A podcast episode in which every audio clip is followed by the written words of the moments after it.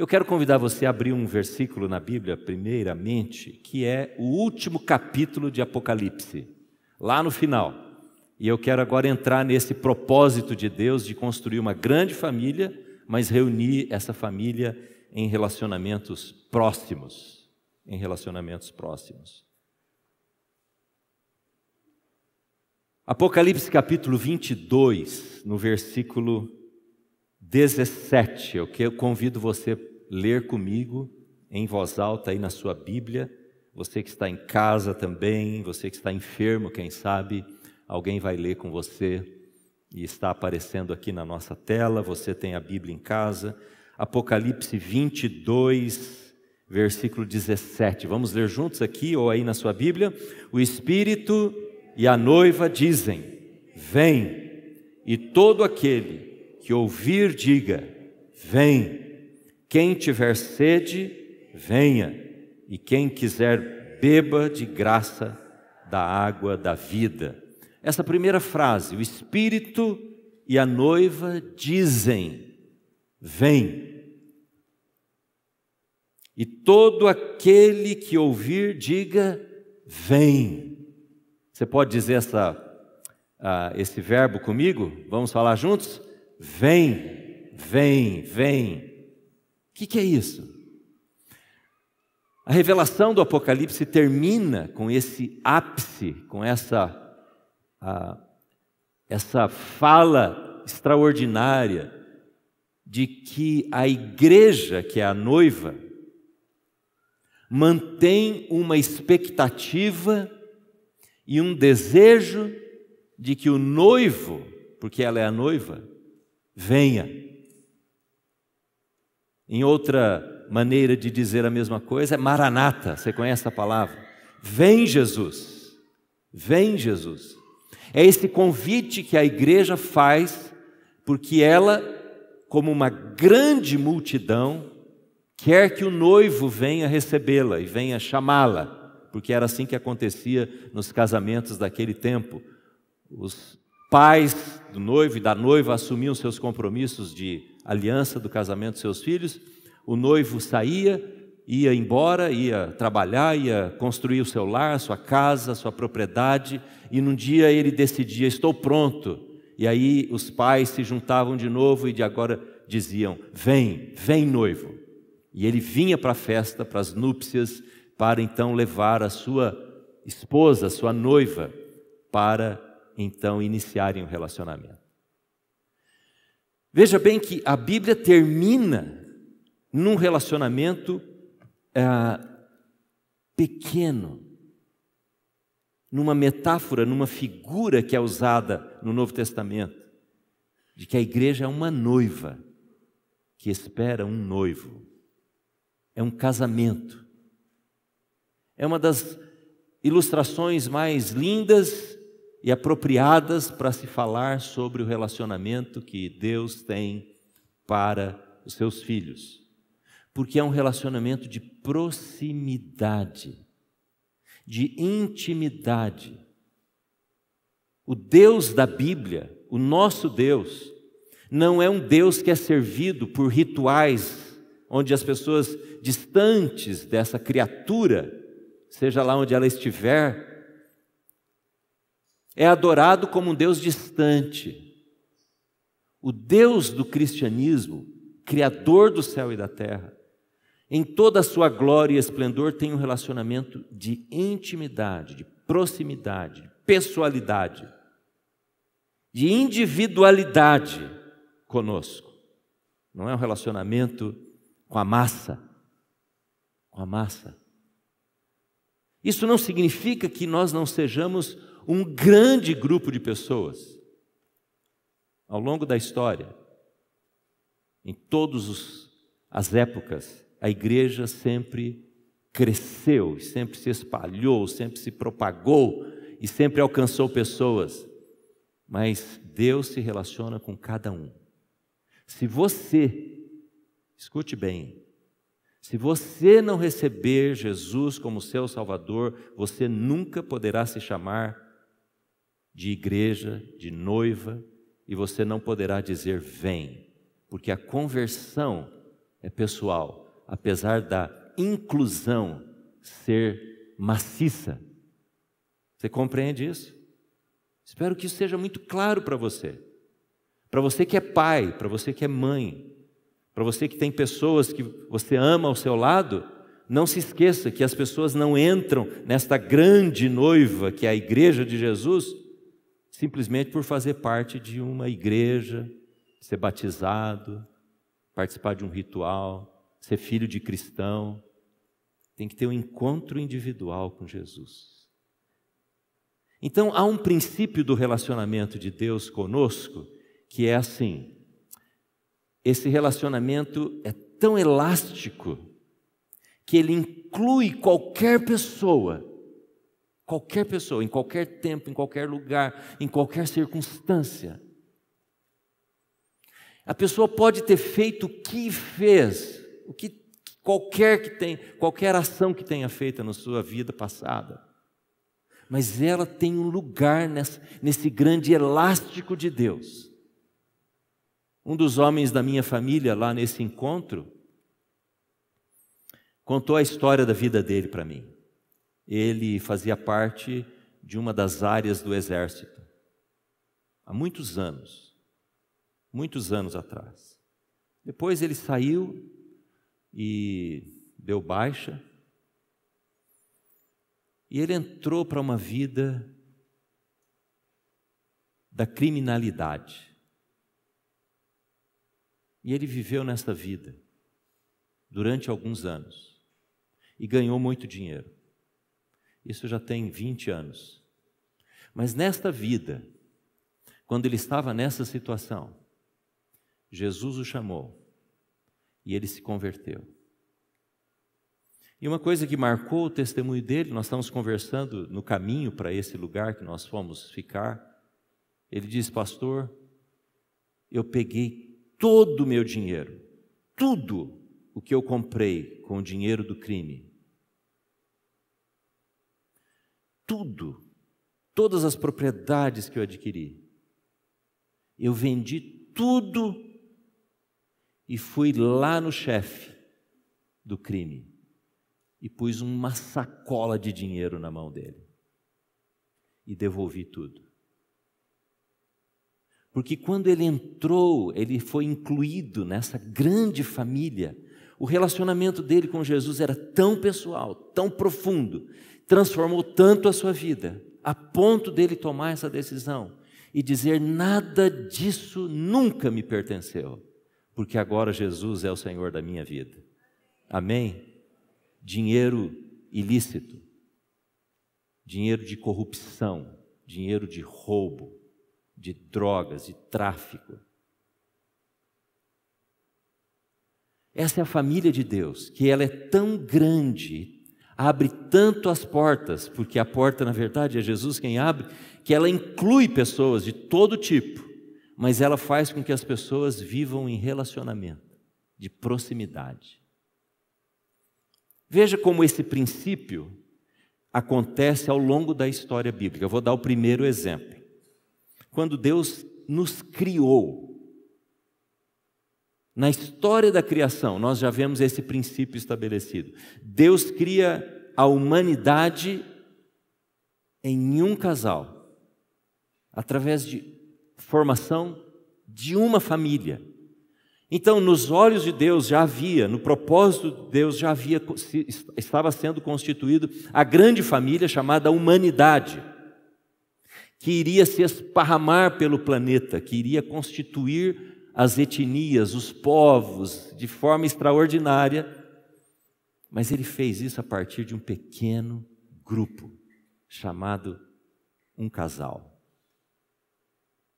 Quando as coisas ah, estão indo tão mal pelos caminhos que essa humanidade resolve viver, ele de novo para alcançar e para transformar, para mudar a esfera do grande grupo da humanidade, ele pega mais uma família: Noé e os seus filhos, as suas esposas. E ele então começa a recontar uma história para alcançar novamente a ocupação de toda a terra através de um pequeno grupo, de uma família. E essa história vai se ah, desenrolando, vai acontecendo ao longo do tempo na história bíblica, nas narrativas bíblicas. Porque logo depois, quando Deus decide constituir um povo que seria o berço da encarnação de Jesus, ele não simplesmente pega uma família e faz isso acontecer, ele prepara um povo chamado Israel. Deus não faz as coisas às pressas. Assim como ele não converteu esse agora amigo, irmão, que eu ouvi o testemunho, no primeiro dia que ele entrou para o crime. Deus foi escrevendo uma história, marcando a vida daquele homem porque a conversão dele iria implicar em uma grande mudança. Ele diz, pastor, eu fui ficando tão amargurado, tão deprimido por causa dessa situação, e teve para eu tomar aquela decisão radical de fazer a venda de tudo que eu tinha e devolver e não querer nada daquilo e começar minha vida do zero. Ele teve que passar por uma um tempo de transformação. E Deus fez isso com Israel. Mas Deus chama primeiro uma família, um pequeno grupo, um homem chamado Abraão e uma mulher chamada Sara, para escrever uma história que duraria séculos, a ponto de estar preparado o momento em que depois mais uma família, dentre todas as famílias de Israel, fosse chamada para ser o berço de Jesus. Você está vendo esse movimento elástico de Deus na história?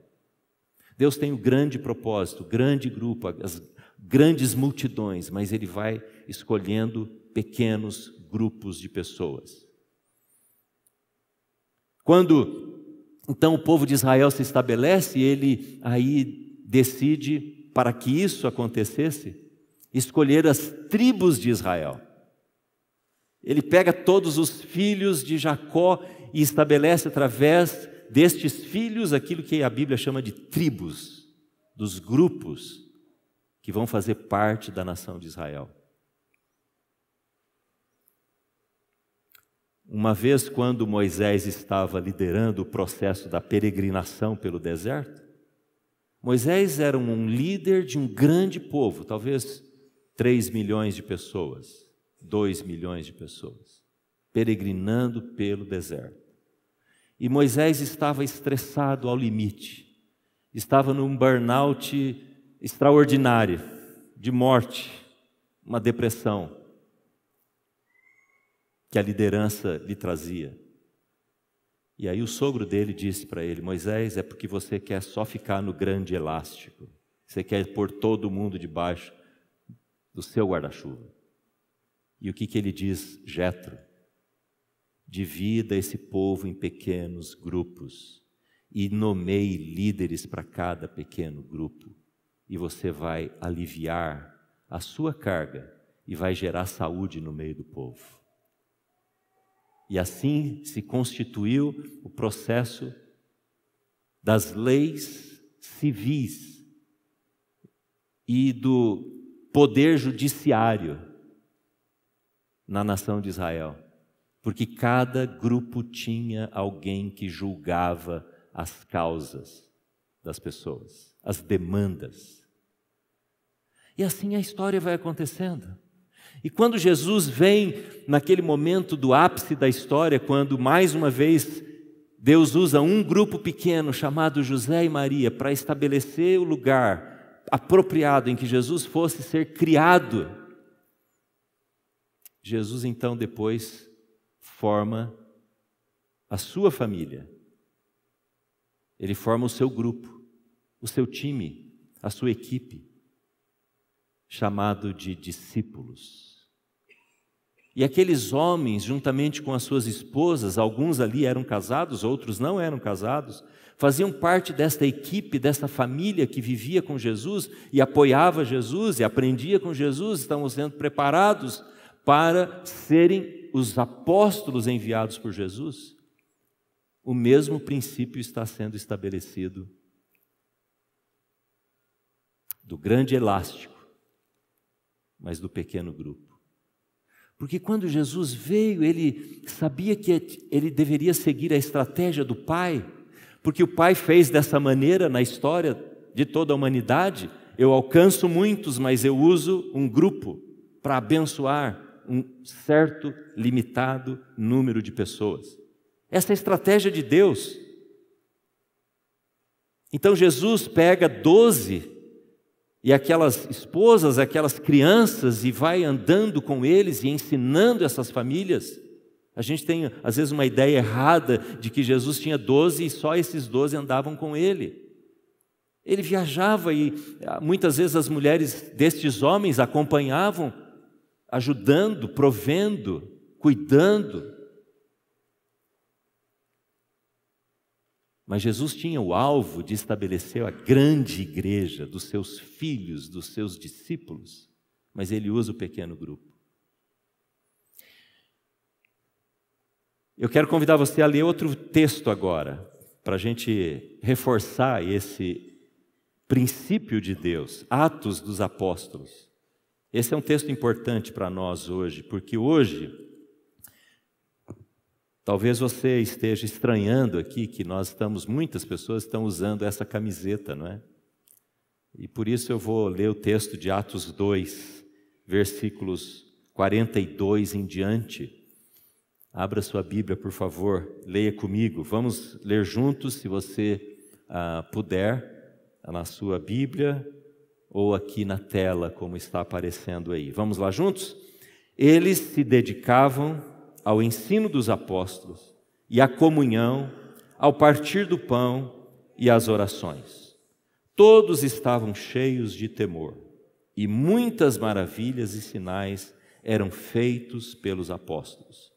Os que mantinham-se, os que, desculpa, vamos lá de novo, eu errei. Os que criam mantinham-se unidos e tinham tudo em comum. Vendiam as suas propriedades e bens distribuíam a cada um conforme a sua necessidade. Todos os dias continuavam a reunir-se no pátio do templo e partiam o pão em suas casas, e juntos participavam das refeições com alegria e sinceridade de coração, louvando a Deus e tendo a simpatia de todo o povo. E o Senhor lhes acrescentava diariamente os que iam sendo salvos. Eu quero dizer a você que esse texto apresenta uma, um momento extraordinário da igreja. Ele diz de milagres, de conversões em massa. Três mil pessoas foram convertidas através da pregação do apóstolo Pedro. Mas aqui nesse texto você vê o mesmo princípio de Deus, do grande ajuntamento e do pequeno grupo. Olhe comigo novamente aí no versículo 46, que para mim é o cerne do que eu quero dizer a você hoje. Re, todos os dias continuavam a reunir-se no pátio do templo, partiam o pão em suas casas e juntos participavam das refeições com alegria e sinceridade de coração. Irmãos, a igreja nasce cumprindo e entendendo esse processo do grande grupo, do grande elástico que inclui todas as pessoas e do pequeno grupo. Diz o texto que eles se reuniam como comunidade grande, a ponto de chamar a atenção e preocupar muito e grande preocupação e desespero das autoridades religiosas, porque era um grupo que chamava atenção, porque se reuniam no templo e diariamente estavam ali orando. Mas eles também, diz o texto, se reuniam nas casas, nas casas, para experimentar esta estratégia do Pai desde a criação. Agora, talvez ninguém tenha dito para eles, Acredito que ninguém disse para eles assim: olha, como eu estou dizendo aqui para você, porque a, a Bíblia agora está escrita toda e a gente entende isso, porque nós estamos olhando para trás na história.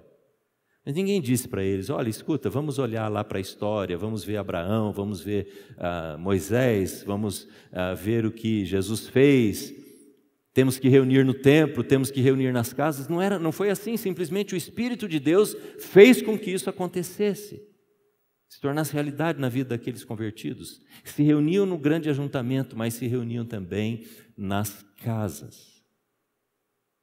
Hoje eu quero que fique gravado no seu coração que o nosso propósito como igreja é seguirmos este princípio. O princípio que Deus estabeleceu em Atos mas na verdade ele estabeleceu em toda a ação que ele realizou pelo seu espírito no seu povo. Ele tem uma grande família. O propósito do Pai é estabelecer uma família que vai ser aquela noiva, grande noiva, que chama o um noivo para este relacionamento pessoal.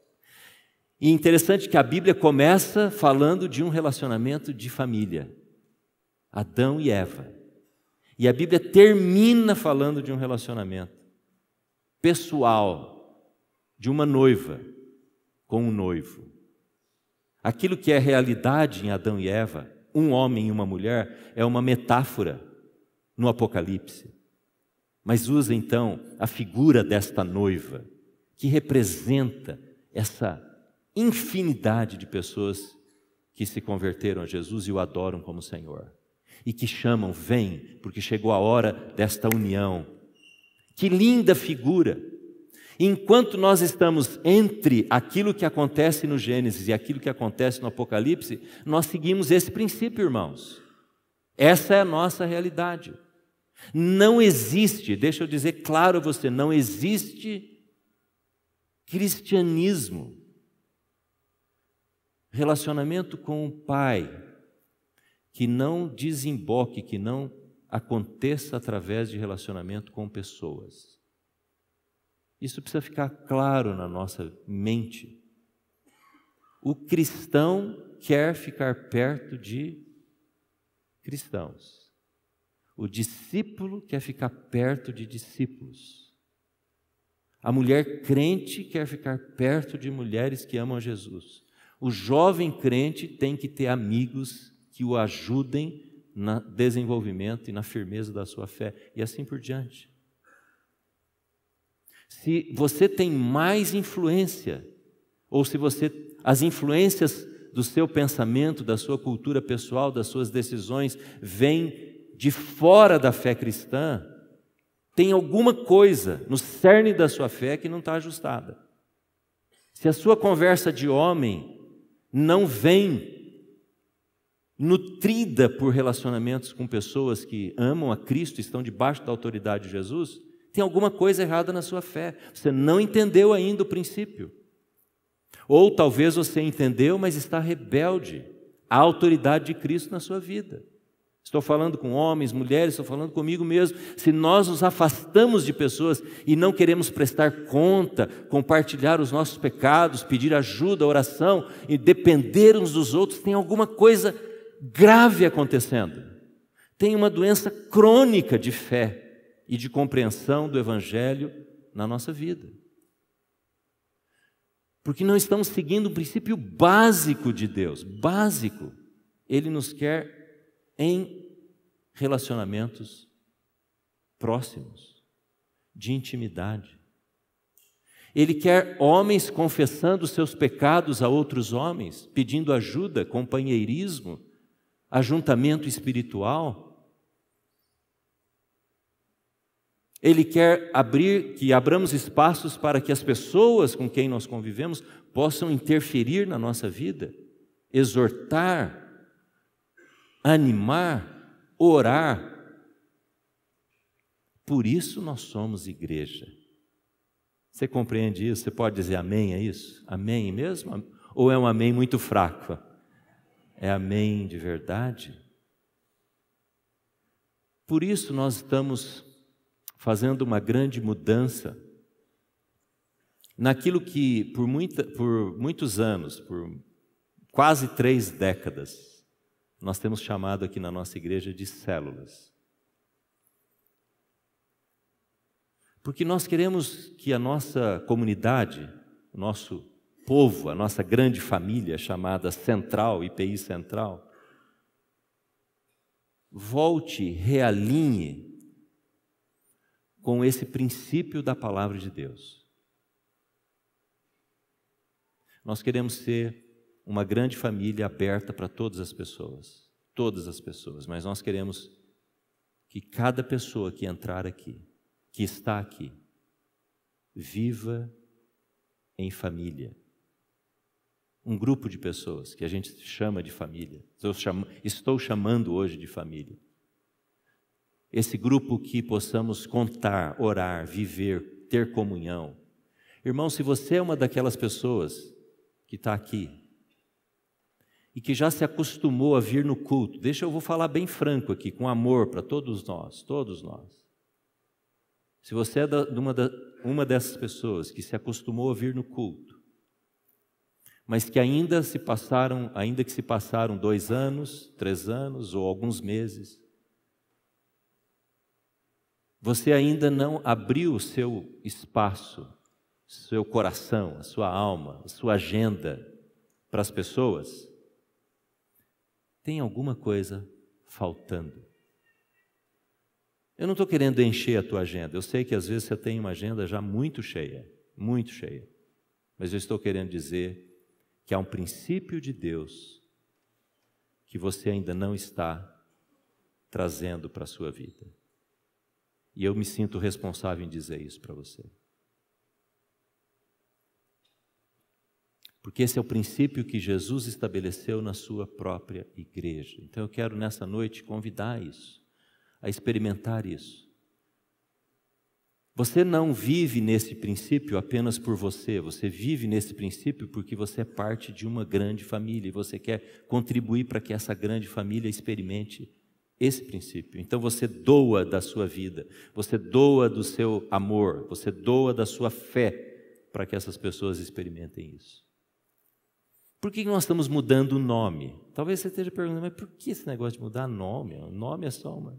Eu vou explicar para você de uma maneira muito simples. Eu vou dizer que nós tivemos durante muitos anos um nome para esses grupos que eu, a gente comparou, não é? Os coordenadores, nós comparamos com um apelido. Um apelido. Sabe aquele apelido que gruda assim, que não é? A pessoa é chamada por aquele apelido, apelido até a hora da morte às vezes alguns nem sabem o nome. Eu tenho algumas pessoas que me relacionam que, ah, quando eu soube do nome delas, eu falei, ué, mas é estranho chamar você com esse nome, não é? Nós temos um amado irmão aqui na igreja que chama Cláudio. Mas ninguém conhece, poucas pessoas conhecem o nome dele como Cláudio. O nome dele é Maca. Todo mundo sabe quem é o Maca? O pessoal normalmente sabe quem é o Maca, mas se eu falar é o Cláudio, vamos conversar com o Cláudio, tem muitos Cláudios, né? Mas Maca só tem um. Gruda, não é? Gruda. A minha sogra ah, se chamava Branca. Branca. Você acha que é nome ou apelido? Nome ou apelido? Nesse caso era nome mesmo. Mas parece apelido, não parece? Central em casa é o nome próprio. A gente está, depois de tantos anos né, de chamar de apelido, nós estamos dando um nome próprio. Por que próprio? Porque a gente quis dizer, nós somos da IPI Central, mas a gente, como grupo maior, se reúne num grupo menor, em casa. É em casa que a minha central me apoia. Porque voltando a você que talvez nunca fez parte disso, você não vai conseguir manter comunhão e relacionamento vindo ao culto, vindo ao templo. Você pode fazer isso um pouquinho mais se você vier na IBD. Hoje nós começamos as salas de aula na IBD, que é uma benção. Mas o propósito de uma sala de aula é o ensino. E ela é de uma duração de quatro meses. Começamos hoje, né, Pastor Rodrigo? Vamos terminar no finalzinho de novembro. Agosto, setembro, outubro, novembro e a classe se dissolve. Então, você não vai conseguir desenvolver uma comunhão do nível que você pode obter no Central em Casa. Mas nós não estamos mudando apenas de apelido para nome, nós estamos mudando também de conteúdo. Você percebeu que hoje nós tivemos um tempo aqui no início do culto, até o momento que eu peguei a palavra, muito mais voltado para adoração e para oração? Percebeu isso ou não? Talvez não. Mas o nosso objetivo foi ter adoração, e usamos os cânticos, e oração, usamos as orações, os cânticos. Deixa eu dizer uma coisa para você.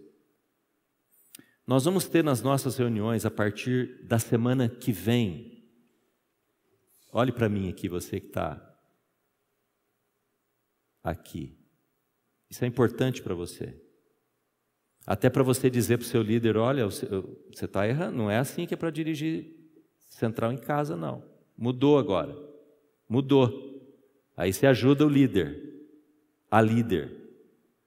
Nós vamos ter meia hora, é mais ou menos, é lógico, pode ser um pouco mais, um pouco menos, meia hora de oração nas nossas reuniões. Como é que começa a reunião do Central em Casa? Começa com todo mundo orando. Nós vamos orar com duas ênfases. Nós vamos orar adorando a Deus. Como é que a gente tem esse tempo de adoração dentro dessa meia hora? Nós vamos ter orações de adoração. Os líderes estão sendo ajudados e serão ajudados ainda a entender melhor em detalhes que eu não vou dar aqui. Mas será um período dessa meia hora de oração, de adoração. Como é que a gente pode fazer isso? Os pastores vieram aqui ler uns salmos, vários textos dos salmos. Então nós podemos adorar a Deus declarando a palavra.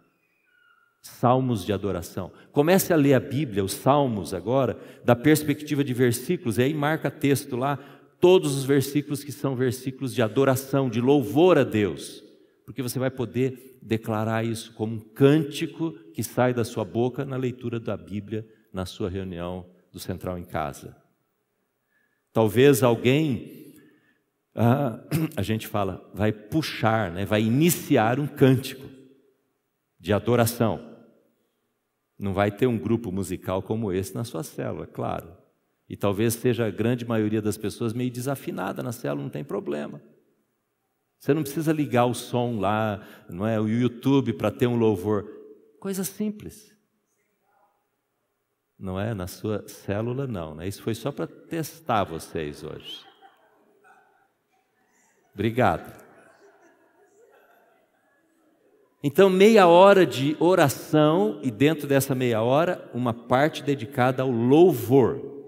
A outra parte da meia hora, vamos imaginar que seja mais ou menos 15 minutos, vai ser oração de quê? De intercessão.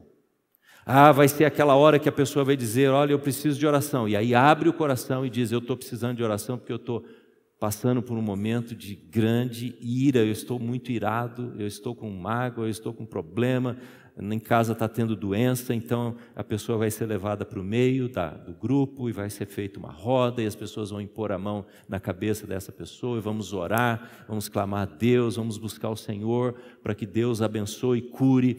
Olha, eu estou vivendo um momento muito difícil, tenso na minha empresa ou no meu trabalho, ou o que quer que seja, um jovem vai compartilhar, eu estou sendo tentado por essa situação e Deus precisa me dar forças. E aí os amigos vão orar por ele. É orar um pelos outros. Não é para orar pela tia lá que mora em Manaus que está doente. Não é essa hora ainda. Não é para orar por isso ainda. É orar um pelos outros, é intercessão mútua é apoio mútuo, é cuidado mútuo. Sabe por que, que nós vamos fazer isso, irmãos? Sabe por que, que a gente colocou em casa? Talvez você ache, ah, esse podia ser um nome melhor, podia ser um nome assim, assado. Eu também acho que podia, eu tenho uns quatro nomes que eu queria pôr. Se desse para pôr nome, sobrenome, mais três sobrenomes, eu colocaria, mas não dá, né? Tem que ser um só. Não liga para isso, mas entenda a razão. Por que, que é em casa? Por que, que a gente pôs essa palavra em casa? Como parte do nome. Porque nós somos uma família. Família. Você precisa entrar nessa igreja e ser dessa igreja pensando: eu estou numa família, eu não estou num monte de gente. Aqui não é um ajuntamento de pessoas. Você está numa família e você precisa se dedicar a essa família. Essa família depende de você, depende de cada um de nós, do testemunho, do amor, do cuidado, do interesse, da dedicação, do apoio.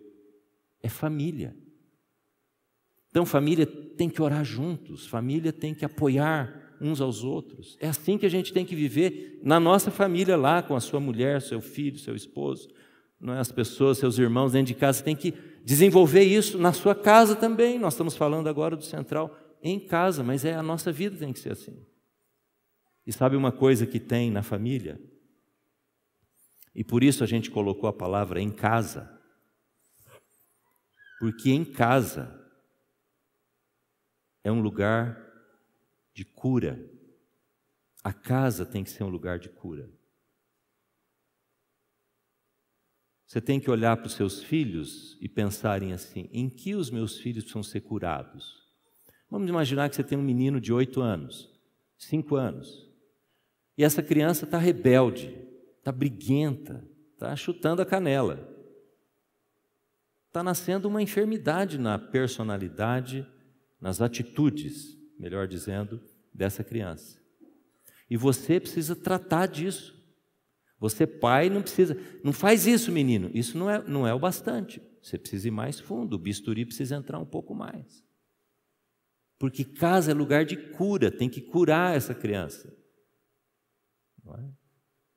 E você vai ter que descobrir, pedir ajuda. Se tem uma área na sua vida, no seu casamento que não está bem, seu relacionamento conjugal não está bem, precisa ter cura, precisa buscar o Senhor, precisa se arrepender, precisa pedir perdão. Eu não sei o que precisa acontecer. Cada caso vai ser um remédio diferente, mas precisa ter cura, porque casa é lugar de cura. Casa não pode se conformar com doença. Não pode se conformar com doença. Você não pode se aquietar quando as coisas não estão indo bem. Você tem que buscar excelência, porque a sua família, eu estou falando agora para você, da sua família, da sua casa, ela foi dada para mim e para você. Nós somos responsáveis para manter saúde dentro de casa. Então, casa é lugar de saúde, é lugar de vida, é lugar de cura.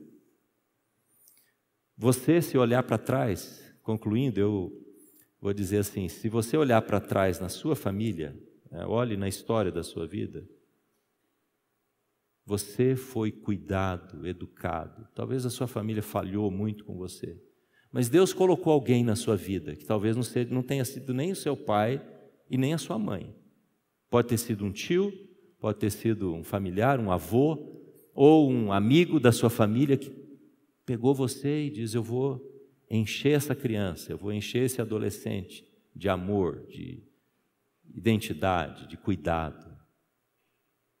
Isso acontece com muitas famílias. Que Deus tem interesse em nos curar. Aqui na nossa igreja tem gente que foi curada de muita coisa quando entrou para essa família, para a família da igreja quando começou a conviver com pessoas aqui dentro. Coisas que os pais não puderam fazer por causa dos problemas.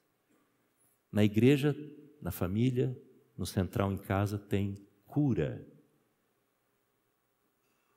E essa é a hora da, da célula, ou desculpe, do central em casa, que nós vamos orar por cura. Nós vamos pôr uma pessoa no nosso meio e dizer: Nós vamos orar por você. Nós queremos curar a sua vida e ajudar você nas suas dificuldades. Eu quero convidar você, e eu volto aos irmãos, queridos amigos, queridos irmãos, que não estão experimentando ou já experimentaram no passado a vida no pequeno grupo. Eu sou capaz de entender, eu já disse isso alguns, alguns domingos atrás, eu sou capaz de entender você se você me disser assim: Pastor, eu passei por tanta coisa ruim numa célula lá para trás. Ah, não, não gostei, não foi bom para mim, aquilo não, não, não dá, não dá, não me encaixa. Eu entendo você.